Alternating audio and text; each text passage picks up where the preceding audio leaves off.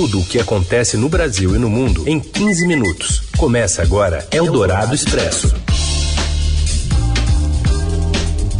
Olá, sejam bem-vindos. Eldorado Expresso começando aqui com as notícias mais importantes no meio do seu dia. Eu sou a Carolina Ercolim.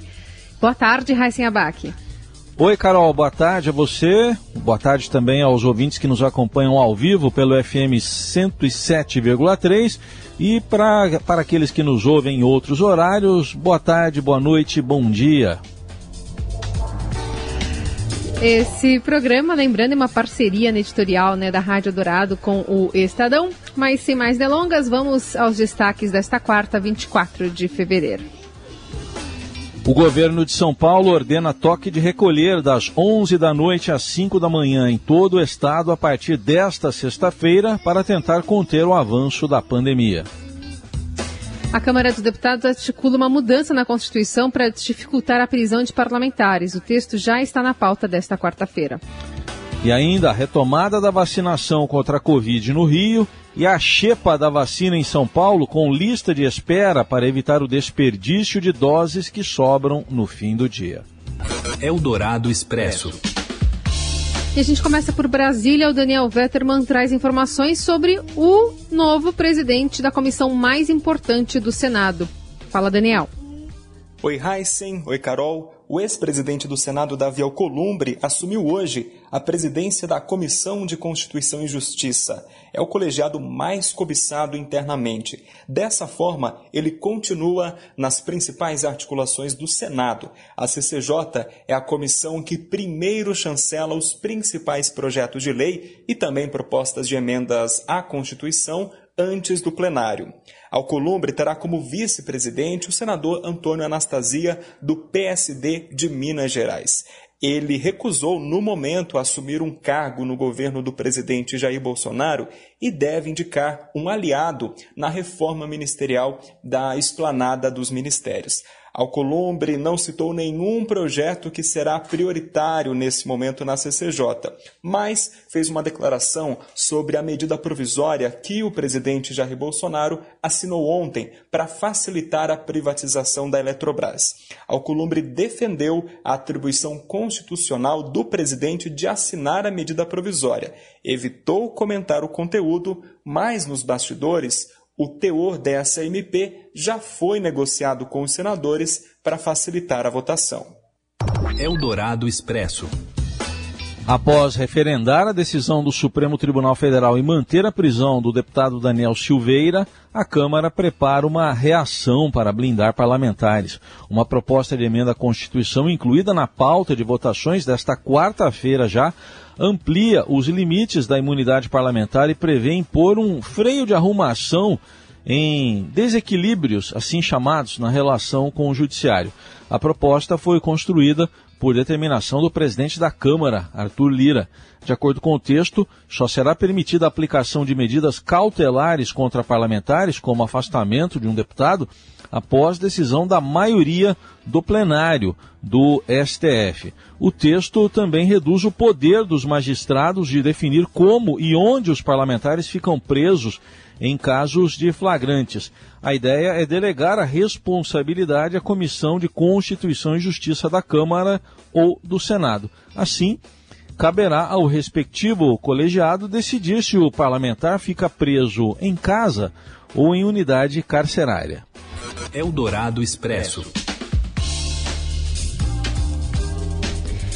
E ainda a gente detalha as informações sobre o ministro Ricardo Salles, que agora torna-se alvo de queixa-crime por exposição de outras pessoas ao risco de saúde. De Brasília, André Borges. Boa tarde, Heisen, Carol e ouvintes da Rádio Dourado. O ministro do Meio Ambiente, Ricardo Salles, né, que é frequentemente criticado pela defesa da Amazônia, do Pantanal, agora também virou notícia em relação à Covid-19. Reportagem que a gente publicou ontem no Estadão mostrou que Salles, oito dias depois de ter sido confirmado com Covid-19, saiu, foi participar de eventos públicos. Esteve com um grupo de mais ou menos 60 parlamentares da Frente Parlamentar Agropecuária, depois passou também pelo Palácio do Planalto, onde falou com diversos ministros num evento que estava acontecendo ali, entre eles o ministro Paulo Guedes, por exemplo, que até hoje não contraiu Covid, é do grupo de risco. O protocolo, todo mundo já sabe disso praticamente, manda fazer o isolamento por 14 dias. A gente procurou o ministro Ricardo Salles, eu consegui falar brevemente com ele, o que ele disse é que na realidade quando eles divulgaram oficialmente pelo ministério que ele havia contraído o vírus oito dias antes. Mas disse que foi dez porque já estava sentindo sintoma, então não dá para falar direito quando foi o primeiro dia, mas que a médica dele liberou porque ele estaria cinco dias sem sentir os sintomas que ele teve. A reportagem pediu para falar com a médica, identificá-la, mas não houve nenhuma informação nesse sentido. E aí o que aconteceu hoje, quarta-feira, é que dois pedidos foram apresentados de queixa-crime por conduta e exposição de outras pessoas a riscos de saúde foram levadas à Procuradoria-Geral da República para abrir investigação e inquérito contra o ministro a partir desta denúncia.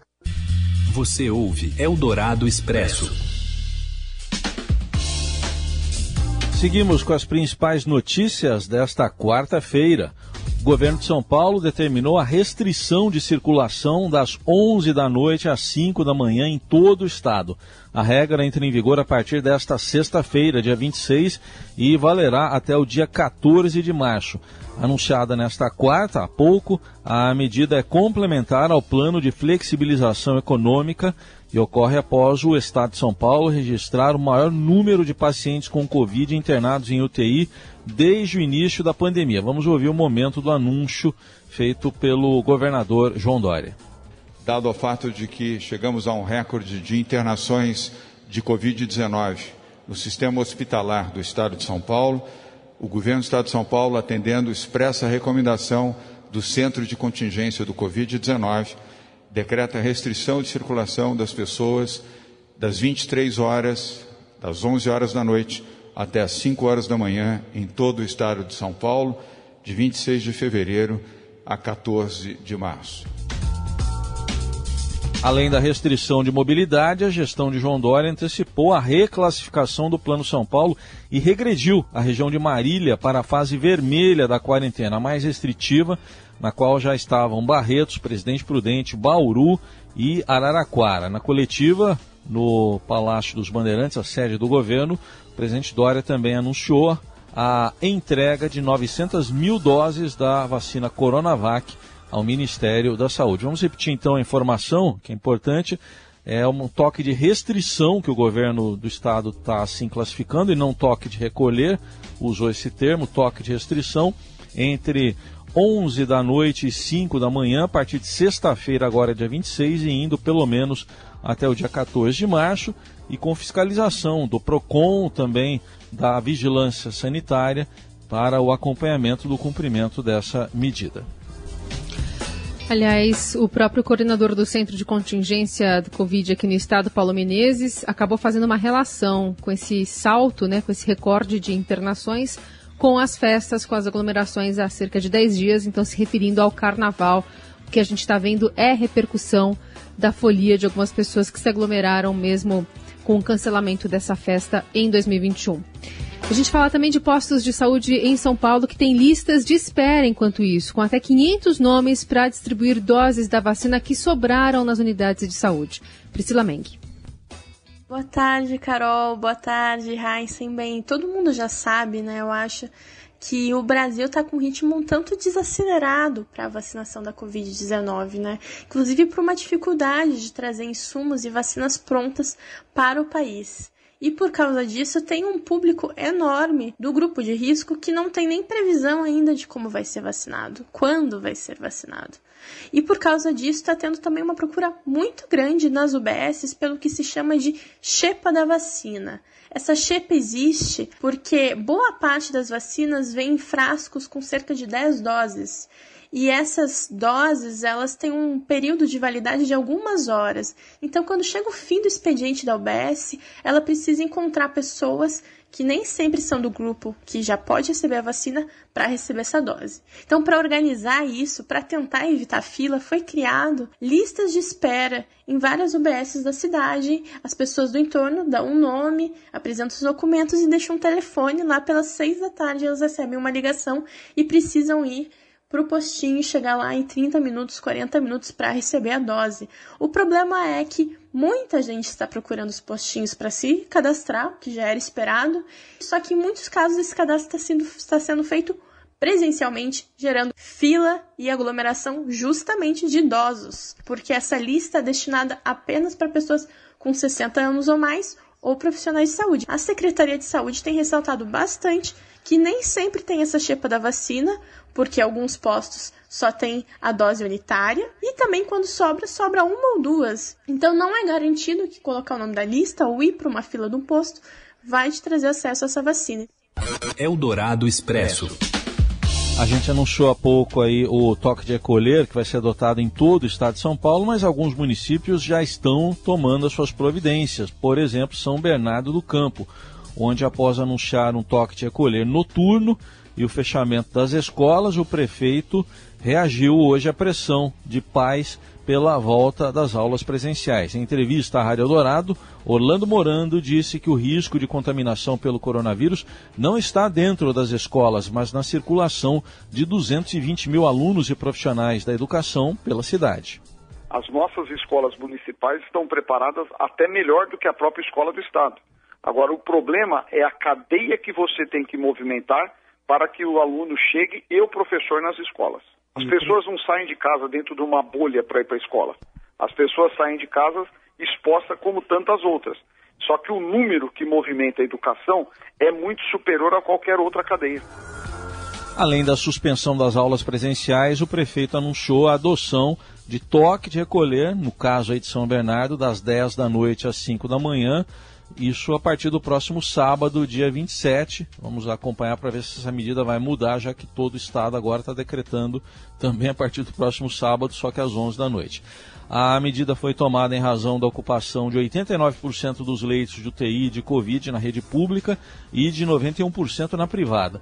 Outro indicador apontado por Orlando Morando é a alta de 50% do número de mortes em dezembro, janeiro e fevereiro de março a novembro, nós tínhamos 998 óbitos.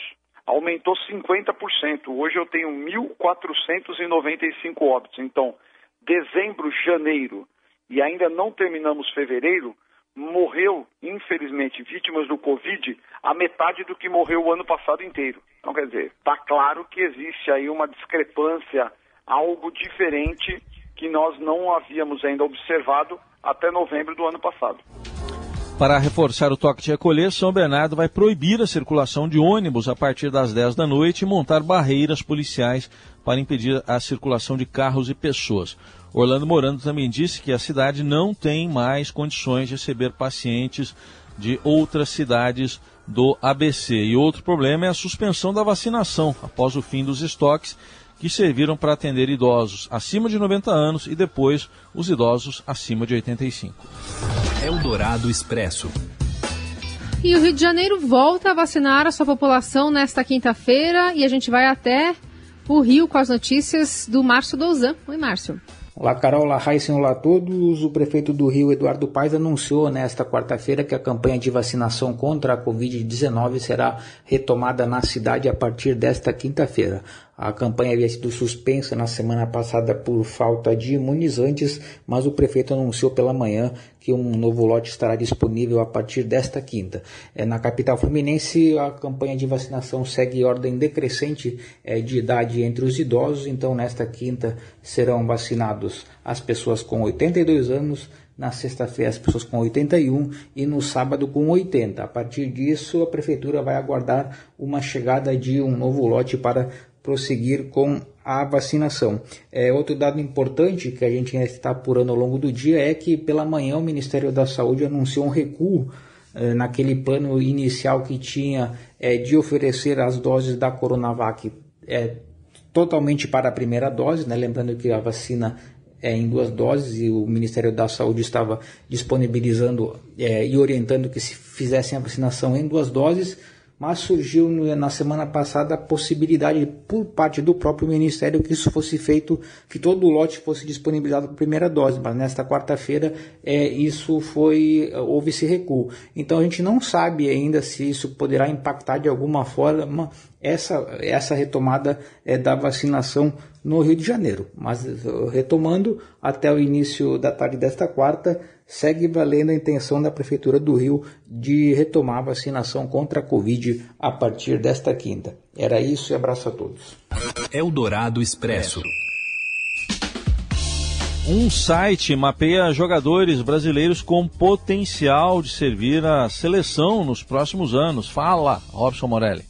Olá, amigos! Hoje eu quero falar de um trabalho feito fora do Brasil por um site, por um instituto chamado Fies Football Observatory. Ele é da Inglaterra, tem também filial na França, na Suíça, na Itália, e ele mapeou alguns jogadores brasileiros entre 19 e 22 anos com potencial para servir a seleção brasileira. Olha só que legal. É a seleção do futuro, exatamente isso. São jogadores promissores que estão ou trabalhando no futebol brasileiro, dentro do Brasil, ou trabalhando já no exterior, comprados por algum time de fora. Então são 10 atletas com potencial para servir a seleção brasileira nos próximos anos. Olha só, Tite, alguns deles você pode até usar se você estiver ouvindo a gente agora. Os jogadores são o seguinte: Ibanes, olha só, Ibanes é brasileiro, começou nas categorias de base do Fluminense, é zagueiro,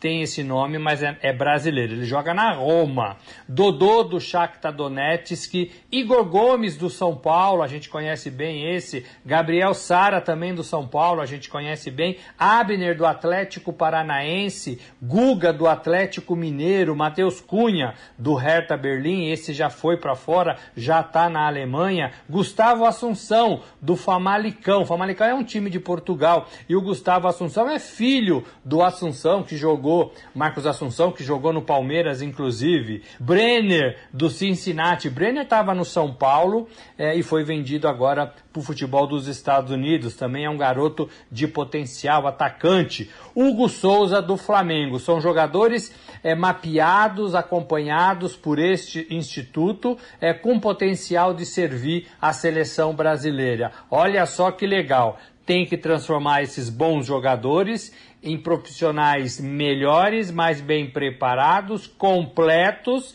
e depois transformá-los individualmente num time de futebol. Coisa que a seleção brasileira tenta fazer neste momento, prestes a retomar as eliminatórias sul-americanas para a Copa do Catar. É isso, gente. Falei, um abraço a todos, valeu! Eldorado Expresso. Vou abrir alas, eu quero passar. A gente fala agora no encerramento desse abre alas pro almoço de muita gente, né? Chiquinha Gonzaga, que pode ser vista no Itaú Cultural, tem uma exposição, uma homenagem a essa maestrina, a essa compositora e todo o seu legado, lá no Itaú Cultural em São Paulo, fica em cartaz até dia 23 de maio, e o caderno Na Quarentena do Estadão de hoje traz muito da história da, da Chiquinha, marcada por ousadias, tanto em sua carreira quanto em suas relações privadas, vale a leitura. Carol falando de almoço pode abrir o apetite de quem está nos ouvindo também de madrugada, por exemplo, no podcast. Claro. Qualquer horário. Amanhã a gente abre alas de novo. E Combinado. por hoje é só. Um abraço, Heisen. Outro. Valeu, gente. Obrigado pela companhia. Até amanhã. Você ouviu Eldorado Expresso tudo o que acontece no Brasil e no mundo em 15 minutos.